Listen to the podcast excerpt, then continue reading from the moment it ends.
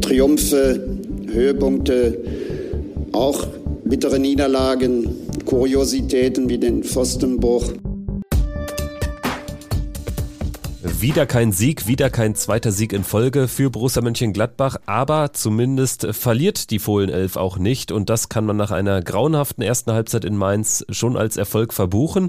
Hier ist der Pfostbruch, euer Podcast über Borussia Mönchengladbach. Danke fürs Einschalten, lasst äh, fünf Sterne da, wenn es euch gefällt. Nach jedem Spiel gibt es eine neue Folge, so wie auch heute. Ich bin Kevin und grüße Fabian. Hi. Ja, grüß dich, Kevin. Ganz wichtiger Punkt in Mainz, muss man einfach so sagen zur Halbzeit kaum noch dran geglaubt. Äh, immerhin positiv zu dem Zeitpunkt natürlich, dass man im Spiel war, dass Moritz Nikolas äh, uns im Spiel gehalten hat, muss man am Ende so sagen. Wichtig da jetzt mit einem ganz guten Gefühl auch rauszugehen aus diesem Spiel in Mainz. Äh, ist für, im Hinblick aufs Derby natürlich äh, immens wichtig. Ja, lass uns äh, wie immer bei der Aufstellung anfangen. Es gibt jetzt auch keine sonderlich großen außersportlichen Themen, deswegen können wir direkt reinstarten, auch mit der Analyse des Main-Spiels. Und es gibt ja ein bisschen was zu besprechen, denn es gab immerhin drei Wechsel im Vergleich zum 5 zu 2 Erfolg gegen Bochum. Erneut äh, wurde in der Viererkette das Ganze vor, formiert, aber eben mit Ko Itakura und Nico Elvedi, die beide nach ihrer Gelbsperre zurückgekehrt sind. Für Marvin Friedrich Friedrich und Joe Scully. Marvin, äh, nicht Marvin Wöber, Maximilian Wöber ist drin geblieben, aber auf links gerutscht. Äh, hast du es so erwartet oder hat dich die ein oder andere Personalie überrascht? Natürlich der Vollständigkeit halber Frank Honorar für Hack noch drin und ein Gumu dadurch auf links. Das ist Wechsel Nummer drei gewesen. Ähm, ich ich habe es tatsächlich so erwartet. In der, in der Viererkette äh, habe ich, äh, hab ich auch vorher viel, mir viele Gedanken gemacht und überlegt, wie es denn sein könnte. Ja, dass äh, Elvedi und Itakura zurück in die Mannschaft rutschen, äh, das war irgendwo klar und dass es dann Härtefälle gibt, war auch klar. Mit dieser Krankheit von Luca Netz, ähm, die ihn erst äh, Mitte der Woche wieder zur Mannschaft zurückgeführt hat, habe ich mir auch gedacht, dass es eventuell sein könnte, dass auf der linken Seite eben ja vielleicht doch nicht Luca Netz wieder beginnt, sondern ähm, ja, da er da nicht der erste Kandidat ist. Und äh, ja, Wöber war einfach zu gut gegen Bochum, um ihn komplett rauszunehmen. Deshalb ähm, die Versetzung auf die linke Seite soweit nachvollziehbar. Und dass Leiner nach seinem ähm, guten Auftritt gegen Bochum drin bleibt, war auch nachvollziehbar. Somit gab es dann die ja, Härtefälle Skelly, äh, Netz und Friedrich, die äh, ja dann alle zur Verfügung standen. Das war an der Stelle äh, ein bisschen erwartbar. Äh, Im Mittelfeld natürlich auch ähm, erwartbar, dass es keine Veränderungen gibt, auch wenn man natürlich immer damit rechnen muss, dass man äh, Rocco Reitz auch wieder reinwirft. Das ist mit Sicherheit auch einer der großen Härtefälle aktuell. Offensiv war ich ähm, ja tatsächlich ein klein wenig überrascht, dass Honorar ähm, gespielt hat. Ähm, ich hatte Hack eher erwartet, aber äh, Überraschungen kann man da auch eigentlich nicht sagen. Ich würde sagen, wir kommen im Nachgang, wenn wir jetzt die 90 Minuten nochmal rekapituliert haben, nochmal auf die Aufstellung zurück, denn daran scheiden sich ja auch die Geister. Sollte man so viel wechseln nach einem sehr erfolgreichen Spiel? Ähm, was macht man mit Ngumu und Honorar, die beide auf derselben Position ihre Stärken haben, nämlich eher rechts? Ähm, dann hat das Ganze natürlich im Spiel zu einer großen Rochade geführt, aber lass uns erstmal den Spielverlauf äh, diskutieren. In der ersten Halbzeit Mainz klar überlegen. Borussia kam in den Zweikämpfen, würde ich behaupten, immer zu spät. Dadurch sind auch riesige Lücken im Mittelfeld entstanden und durch die Mitte entstand dann letztendlich auch das 1 zu 0. Das war ein Pass nach vorne. Johnny Burkhardt, das ist auch gefühlt einer von diesen Spielern, von denen gibt es nicht so wenige in der Liga, die immer gegen Borussia gut spielen und das nach einer langen Verletzung direkt in die Startelf und nagelt den da in Winkel unhaltbar für Moritz Nikolas. Das war natürlich ein denkbar schlechter Start für Borussia, aber es hatte sich von Anfang an so ab Minute 3, 4 schon angebahnt. Ja, ich finde, die ersten drei, vier Minuten ist Borussia eigentlich gut reingekommen in das Spiel. Äh, und dann kommt wirklich diese, diese elendige Phase. Also die, diese zehn Minuten von der fünften bis zur 15 Minuten, die waren ja unglaublich nervig. Ich glaube, Mainz hatte in der Phase ähm, acht Standardsituationen, irgendwie schon fünf Ecken, zwei Freistöße. Ähm, und äh, immer wieder wurde der Ball irgendwie vorne lang hoch reingespielt. Immer, es gab nie Kontrolle über den Ball und es war einfach unglaublich nervig auch anzusehen anzuschauen. Und aus dieser Phase hat Borussia sich überhaupt nicht mehr befreien können. Und ähm, das war letztlich natürlich ähm, letztlich ja, bezeichnend, dass es so viele Standardsituationen gab. Ähm, Mainz wirklich nicht gut bei diesen ganzen Standardsituationen, muss man auch sagen, auch wenn eine Ecke fast am Ende zum Tor geführt hätte im Verlauf der ersten Halbzeit. Aber Mainz hat diese Standardsituation nicht gut, äh, nicht gut ausgespielt und deshalb bezeichnend, dass es am Ende ja ein wirklich äh, auch sehr gut herausgespieltes Tor ähm, geschafft hat, ähm, ja, dass Mainz es damit geschafft hat, in Führung zu gehen. Es war wirklich ein tolles Tor. Das muss man auch einfach mal so, so anerkennen. Äh, natürlich muss Borussia das besser verteidigen, gar keine Frage. Und danach sind weitere Top-Chancen für Mainz entstanden. Unter anderem einmal Moritz Nikolas mit einer guten Parade, wo der Ball von links äh, komplett äh, nach rechts im Strafraum durchgeht zu, zu Wittmar, der auch schon in der Vergangenheit gegen Borussia getroffen hat. Diesmal zum Glück nicht. 24. Minute. Nikolas hält Borussia da im Spiel. Daraufhin gab es äh, weitere Ecken, an die ich mich erinnere. Ja, die Standards waren gar nicht so geil, aber trotzdem auch da wurde es ja zweimal eng. Einmal dieser Kopfball von Vandenberg, glaube ich, war es, und einmal, wo Kone irgendwie dann den Ball aufs eigene Tor beförderte und dann war es Nikolas oder und oder die Latte, die da äh, dem Mainzer 2 zu 0 im Weg standen. Und vor allen Dingen müssen wir sprechen über die Nachspielzeit der ersten Halbzeit. Das war irgendwie so eine Szene, in der es eigentlich so ein bisschen dahin plätscherte das Spiel erstmals in der ersten Halbzeit. Und dann kam noch ein Ball auch in die Mitte rein und äh, Julian Weigel ist einfach schläfrig in der Situation. Barreiro nimmt einen sehr scharfen Kopfball so aus 16 Metern, wird aber auch von Weigel getroffen. Und ich muss sagen, wenn ich so mir andere Szenen an diesem Spieltag anschaue, zweite Liga Hertha Kiel in der 97. Minute oder so, wo da wirklich äh, sehr diskussionswürdig noch ein VRR-Elfmeter für Kiel gepfiffen wurde, in der Phase dachte ich, oh, da haben wir echt Glück gehabt. Also da gäbe es auch Schiedsrichter, die sowas vielleicht dann pfeifen und dann hätte es Elfmeter für Mainz gegeben. Es war für mich ein Elfmeter. Punkt. Ähm, wir haben Glück gehabt. Wir haben total Glück gehabt. Das war für mich ein, ein Elfmeter. Äh, Weigel sieht zwar Barrero nicht, deshalb äh, würde ich ihm keine Absicht unterstellen. Trotzdem, äh, er trifft nur den Mann. Das kann man pfeifen. Ja, vielleicht muss man es sogar tun. Also auf jeden Fall Glück gehabt für Borussia, dass es nur 0 zu 1 steht. Das lag einmal an diesem nicht gegebenen Elfmeter und an vergebenen Topchancen der Mainzer.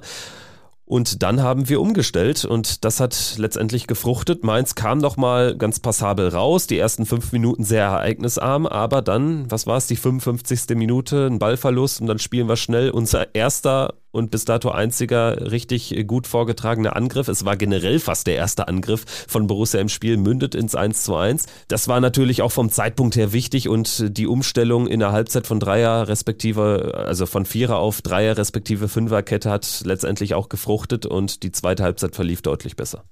Ja, lass uns vielleicht noch mal kurz auf die erste Halbzeit eingehen. Ähm, ich meine, du hast jetzt gesagt, wir haben umgestellt äh, und das war ja auch dringend notwendig. Ich habe eigentlich in der 25., 30. Minute schon darauf gewartet, dass jetzt umgestellt wird irgendwann.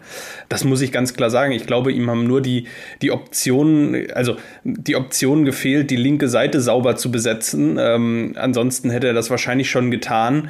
Ähm, an sich bemerkte man ja in der ersten Halbzeit schon, Borussia fehlte komplett der Zugriff äh, auf das Spiel. Äh, also das Positionsspiel hat so in der Form überhaupt nicht gepasst. Ähm, man hatte gegen dieses ähm, Mainzer ja, 3-4-3 ähm, überhaupt keine, keine Möglichkeiten. Man hat Gruda und Lee, man hat Amiri nicht in den Griff bekommen, man hat vorne auch Burkhardt schwer in den Griff bekommen, gerade Amir, äh, gerade vorne Lee, Burkhardt und, äh, und Gruda, ähm, die wirklich überall auf dem Platz zu finden waren, ähm, waren einfach schwer zu greifen, waren immer irgendwo zwischen den Linien und ähm, da fehlte einfach komplett die Ordnung in dem, in dem Spiel.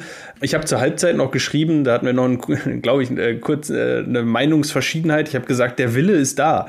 Ähm, und ich habe da auch gesagt, der, der Wille der Spieler von Borussia, der war erkennbar in der ersten Halbzeit. Ähm, sie wollten in die Zweikämpfe. Äh, sie waren nur immer zu spät. Äh, das Spiel, das wirkte wie wenn ein Bundesligist gegen den Regionalligisten im DFB-Pokal in der ersten Runde spielt. Also der Regionalligist will auch.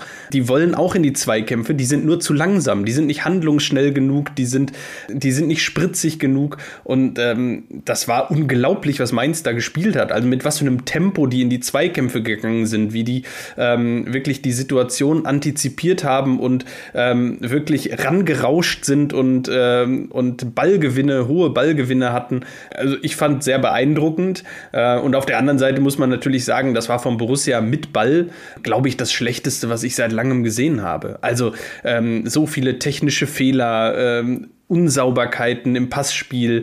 Man hat außen Honorar und Ngumu ja überhaupt nicht ins Spiel gebracht. Das sind ja gerade, wenn du gegen einen, ähm, einen 3-5-3 oder 3-4-3 spielst, wie Mainz es gespielt hat, wenn Widmar und Mwene hoch stehen, dann müssten sich ja eigentlich genau für diese beiden Spieler Räume ergeben man hat sie überhaupt nicht ins Spiel gebracht. Ähm, sie standen dann doch oft gegen die Dreierkette hinten und die Dreierkette hat äh, Borussia so gut verteidigt, die hohen Bälle, egal ob sie auf Jordan oder auf den Gumu kamen, ähm, wenn sie dann in die Tiefe geköpft wurden, dann wurden sie einfach abgelaufen von den Mainzer Verteidigern und der Ball kam sofort wieder zurück. Ähm, das war mit Ball einfach wirklich grandios schlecht. Dann muss man jetzt mal vielleicht noch den Schritt zurück machen und fragen, warum wird denn dann nicht während der ersten Halbzeit so eine Umstellung vorgezogen, sei es personell oder eben äh, taktisch, was die Formation betrifft. Und dann darüber hinaus, weshalb ich irgendwie ein bisschen anderer Meinung war gestern, ich finde, es hat nämlich was mit, mit Wille und Mentalität und Haltung zu tun, dass man nicht in jeden Zweikampf zu spät reinrauscht. Also ich kann ja dann auch irgendwie auf dem Platz während dieser ersten Halbzeit schon was verändern, damit ich da irgendwie zumindest auch mal in der ein oder anderen Situation und wenn es nur vereinzelt ist, mal dazwischen gehe, rechtzeitig äh, tatsächlich dann auch mal einen Pass antizipiere oder so. Und davon ist mir viel zu wenig sichtbar gewesen und das auch nicht zum ersten Mal. Und wenn ich mir jetzt anschaue, dass es am Ende funktioniert hat, nachdem wir auf Dreier- bzw. Fünferkette umgestellt haben, was aber vor Bochum gar nicht funktioniert hat, das ist ja komplett random. Also es gibt ja überhaupt nicht irgendwie so dieses eine System, was uns jetzt gegen den Gegner mehr hilft. Also es ist komplett random, wann Borussia gut spielt. Und dann wäre ich wieder bei der Frage Haltung, Wille, Mentalität. Dass man das vielleicht noch ein bisschen größer fassen sollte, weil es ja auch jetzt keinen mehr überrascht hat, muss man auch sagen, dass wir eine scheiß erste Halbzeit hinlegen gegen einen kämpfenden Abstiegskandidaten. Nach einem Sieg. Ja, also wie gesagt, ich bleibe dabei. Ich fand, ich fand der, der Wille war tatsächlich da. Ich fand, es war einfach wirklich mit Ball unglaublich schlecht. Äh, das hat auch natürlich dazu geführt, dass wir keinerlei Entlastungen hatten. Ähm, das war einfach mit Ball zu wenig, äh, zu wenig Wille und zu wenig Zug zum Tor auch zu, äh, es war alles ein bisschen zu lässig. Ähm, gegen den Ball, äh, wenn ich da an diese Zweikämpfe denke, an diese Fouls, die Weigel, Kone und Co.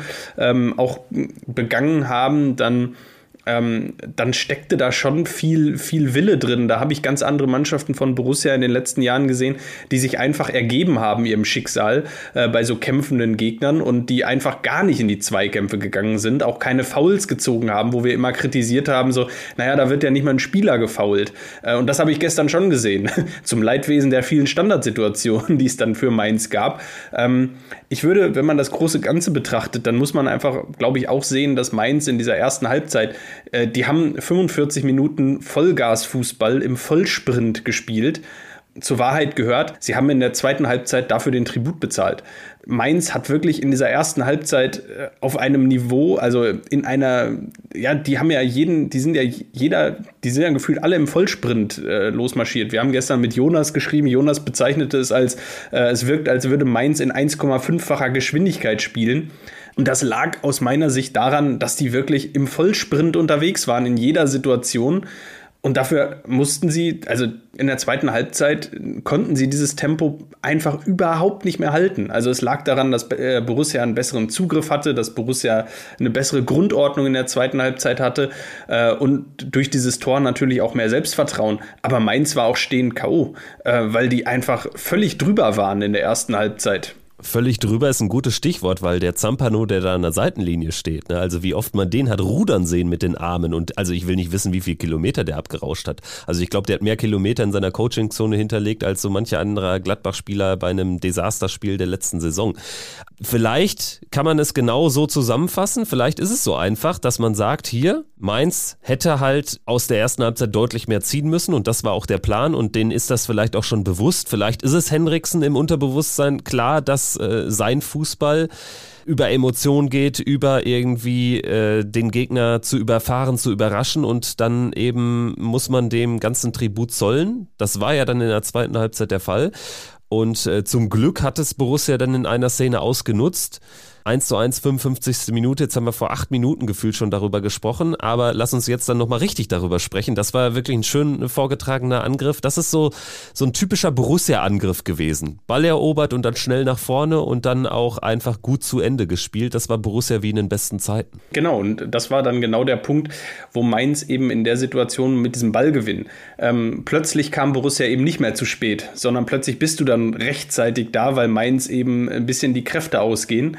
Ähm, dann gewinnst du diesen Ball, spielst es gut und kommst endlich mal durch. Und äh, genau das ist das, was in der ersten Halbzeit ja komplett gefehlt hat. Und äh, ja, dann äh, sieht man natürlich die fußballerische Qualität von Florian Neuhaus, äh, diesen Ball da äh, wirklich perfekt auf den Kopf von Ngumu zu spielen. Und äh, ja, dann fällt es 1-1 und ab da ist es ja ein komplett anderes Spiel. Also ab da ähm, hat Mainz ja wirklich bis zur Einwechslung von Unisivo ähm, ja auch gar nichts mehr nach vorne äh, zustande gebracht. Ähm, mit den Wechseln äh, kamen noch mal ein bisschen mehr neue frische Kräfte bei Mainz.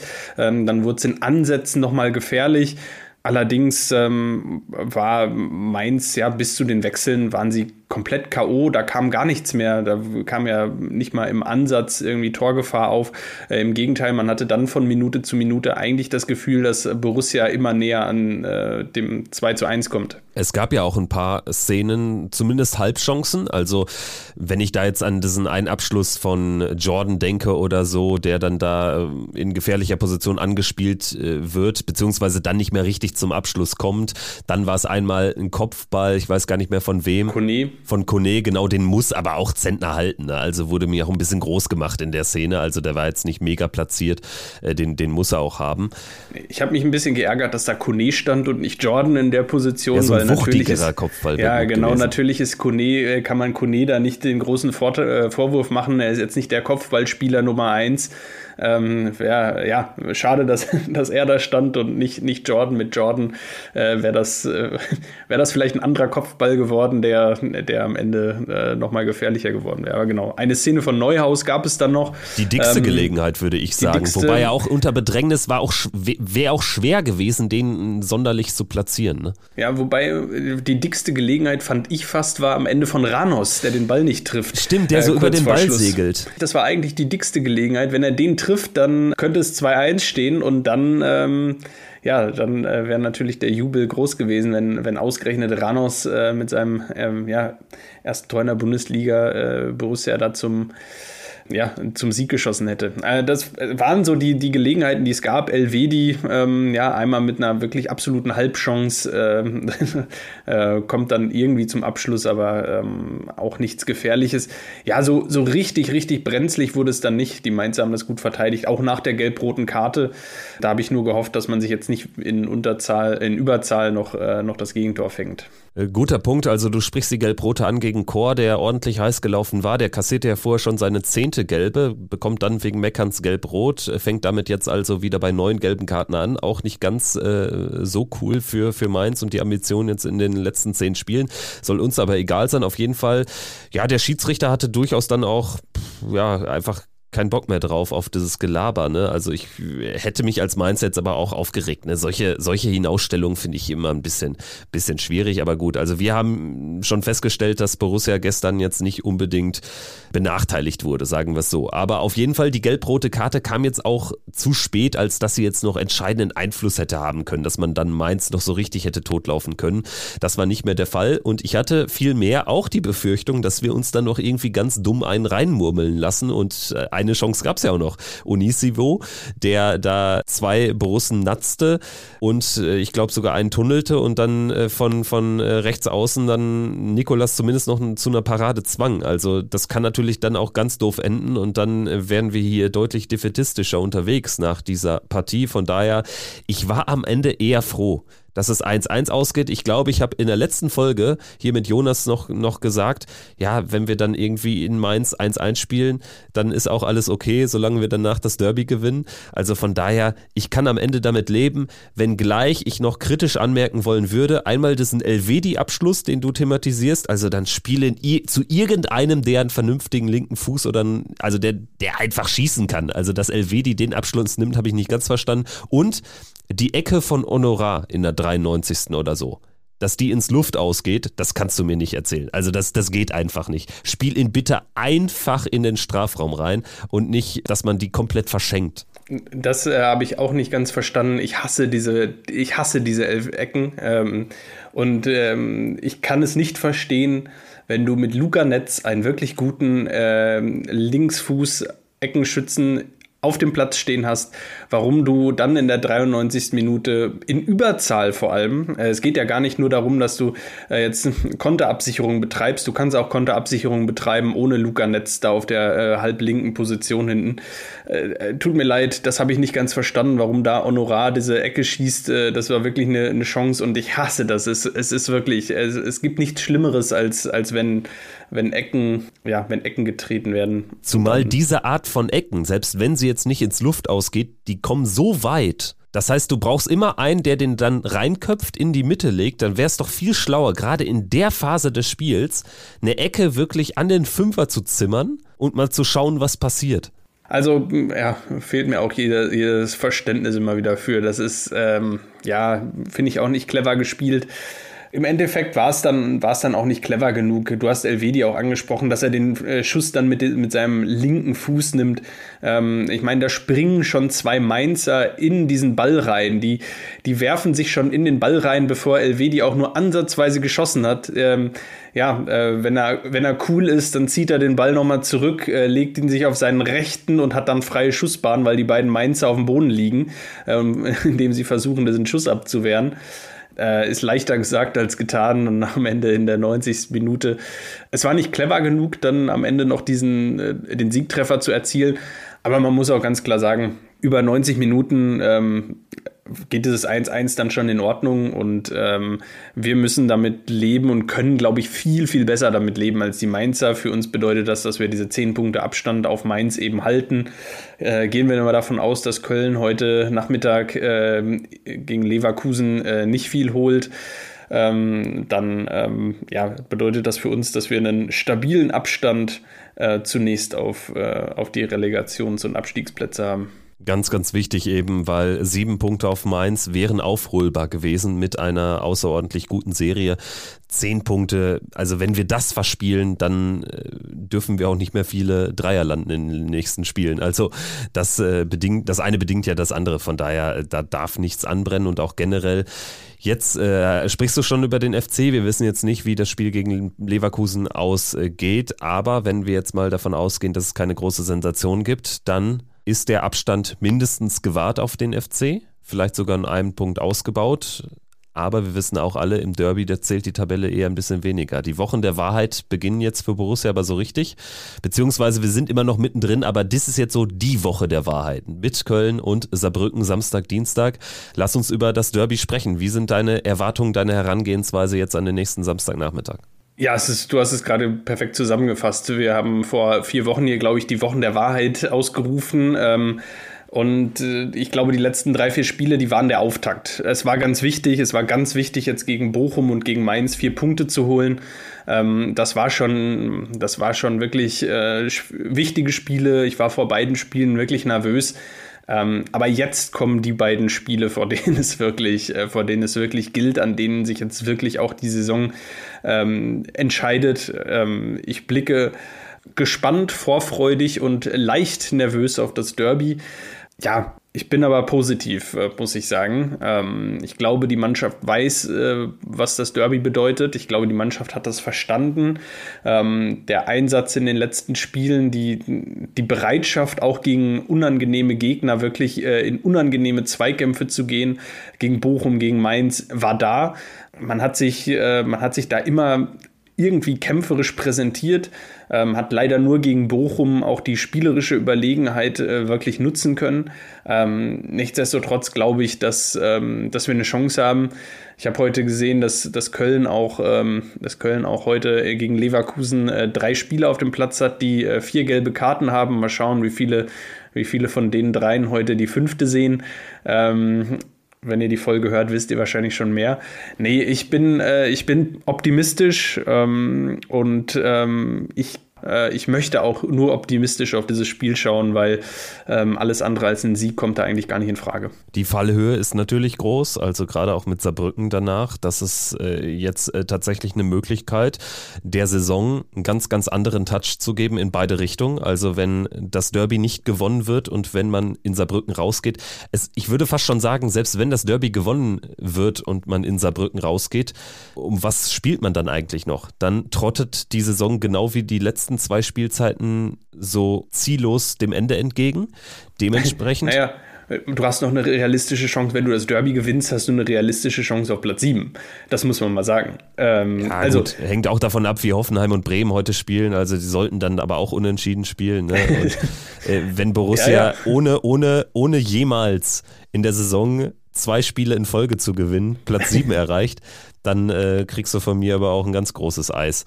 Also rein es ist tatsächlich noch drin. Also äh, diese, ja, diese so absurd diese Bundesliga ist, aber klar, ich gebe dir recht, momentan äh, machen einfach äh, Werder, Augsburg, äh, auch Union, ähm, die da noch in diesem Mittelfeld stehen, eigentlich einen besseren Eindruck als Borussia. Ähm, Und Augsburg hat das beste Restprogramm. Mein Tipp ist Augsburg. Ja, das ist, äh, ist, ist, schon so, dass ich sage, Borussia ist jetzt nicht gerade der Favorit. Äh, nichtsdestotrotz äh, finde ich, mit dem Derby-Sieg, der würde natürlich für vieles, vieles entschädigen. Und der, der, ist, der ist einfach in der Priorität erstmal jetzt ganz weit oben. Ich freue mich aber auch, dass es mal wieder ein 15:30 Derby in, in Gladbach ist. Das letzte 15:30 Derby zu Hause, war das vielleicht sogar das, was wir 1 zu 2 verloren haben durch, durch Marcel Risse? Ich glaube, könnte gut sein. Ich Dann freue ich mich doch nicht ich, auf den Termin. Ich habe auch gerade daran gedacht. Ich habe ich hab eigentlich gerade gedacht, die 15.30 Uhr Derbys in, in, äh, in Gladbach habe ich gar nicht in so guter Erinnerung. Ich glaube auch ein, ein Spiel, in dem Novakovic irgendwie einen Freistoß verwandelt, könnte auch ein Samstag 15.30 Uhr Derby gewesen sein. Vor da, da hatte Ruhl Brauers zwischenzeitlich zum 1-1 äh, ausgeglichen, glaube ich. Also ja, ich habe auch gerade bei Samstag 15.30 Uhr habe ich gerade auch an zwei ganz dunkle Derbys gedacht. Wobei ich glaube, glaube auch, ähm, dass ähm, das 1-0 von Jaka war auch ein Samstag 15.30 Das war auch ein Samstag 15.30 Also es gibt auch positive Nachrichten. Das war Karneval, wo da die, die äh, Maleranzüge im Gästeblock standen. Und äh, 15.30 am Sonntag, ein Heimspiel, war ja das 1 0, wo Nico Elvedi traf. Das war allerdings ein Sonntagsspiel. Also ja, wir haben jetzt doch noch einen Sieg gefunden, das ist wichtig. Und äh, das gibt uns dann auch Mut. Ich erwarte natürlich auch da, dass sich die Mannschaft so zerreißt wie gegen Bochum. Das ist eigentlich für mich das Spiel, was ich auch gegen Köln sehen will. Eine Mannschaft, die wirklich von Anfang an da ist, die, die hart und giftig in die Zweikämpfe, Zweikämpfe geht. Da gar, darf auch genauso viel Gift und Galle drin sein wie gegen Bochum. Das will ich sehen da am Samstagnachmittag. Und dann habe ich auch ein gutes Gefühl, dass es am Ende für uns positiv ausgeht, weil Borussia hat einfach immer noch die bessere Mannschaft als der FC. Und dann käme Saarbrücken natürlich auch zur richtigen Zeit. Ansonsten würde man ja mit, mit noch mehr Druck nach Saarbrücken fahren und vor allen Dingen mit einem schlechten Gefühl. Das wäre das Problem. Deswegen ist das Spiel auch so wichtig. Das, das Spiel ist auf so vielen Ebenen so wichtig. Äh, zum einen ist es ein Derby, zum anderen geht es wirklich um das Gefühl auch für den Rest der Saison. Und wenn man auf die Tabelle schaut, äh, dann wäre wirklich ein Sieg äh, im Derby der, die der endgültige Abschied aus dem Abstiegskampf, äh, würde ich einfach so sagen. Ähm, dann bei dann wahrscheinlich, Mainz spielt, glaube ich, in München nächste Woche, wenn ich es richtig im Kopf habe. Das heißt, äh, wenn, man, wenn man davon ausgeht, dass sie nichts holen und Köln dann eben entsprechend natürlich auch nichts holt, dann äh, hätte man schon mindestens zwölf Punkte Vorsprung bei neun ausstehenden Spielen. Ähm, ja, das darf nicht, äh, das darf in keinem Szenario mehr reichen. Da reichen ja drei oder vier Punkte in den letzten neun Spielen. Das, das muss reichen. Ähm, dementsprechend ähm, ja, ist das natürlich eine Vorentscheidung im Abstiegskampf. Also einfach ein auf, auf so vielen Ebenen so wichtiges und richtungsweisendes Spiel. Ähm, und du kannst einfach mit einem Sieg im Derby und ähm, jetzt wirklich mit einer positiven, ähm, also mit einem Sieg im Derby hast du dann aus äh, drei Spielen sieben Punkte geholt. Äh, wenn du dann im Pokal gewinnst, dann hast du wirklich nochmal einen ähm, auch ein ganz neues Selbstvertrauen. Dann hat auch die Mannschaft äh, plötzlich ähm, ja, ähm, plötzlich nochmal ein ganz neues äh, Selbstwertgefühl, nochmal äh, wirklich einen viel positiveren Trend. Äh, und dann gehst du auch ganz anders in Spiele rein. wenn du einfach das Selbstverständnis hast, hast dass du Spiele gewinnen kannst, ähm, dann äh, glaube ich schon, dass die Mannschaft da äh, nochmal was rausziehen kann und dass, dass dann vielleicht auch im, im letzten Saisondrittel noch was möglich ist. Ja, was, äh, was doch sehr positiv ist. Aber ohne jetzt zu weit zu, vorauszuschauen, ähm, erstmal das Derby und das Derby ist unglaublich wichtig und ich bin sehr, sehr gespannt und ähm, ja, freue mich auch. Äh, wir fahren am Freitag schon los Richtung Mönchengladbach und äh, bin ja sehr gespannt und freue mich sehr auf die Tour. Ich freue mich auch sehr auf die Tour. Also Freitag geht's schon los, dann verbringen wir das Wochenende dort und dann wird's auch im Anschluss noch nach Saarbrücken gehen. Dafür brauchen wir noch ein Ticket. Also falls noch wer was übrig hat äh, von dem abgesagten Spiel damals, äh, wir sind, wären sehr froh, wenn äh, da eine Nachricht noch reinkommen würde. Wären wir sehr, sehr dankbar. Also an dieser Stelle würde ich sagen, können wir es auch beenden. Werden dann natürlich ausführlich über das Derby sprechen nächste Woche und dann auch kurz auf Saarbrücken vorausschauen. Danke fürs Zuhören und bis zum nächsten Mal. Macht's gut. Ciao, ciao. Ciao. Triumphe, Höhepunkte, auch bittere Niederlagen, Kuriositäten wie den Pfostenbruch.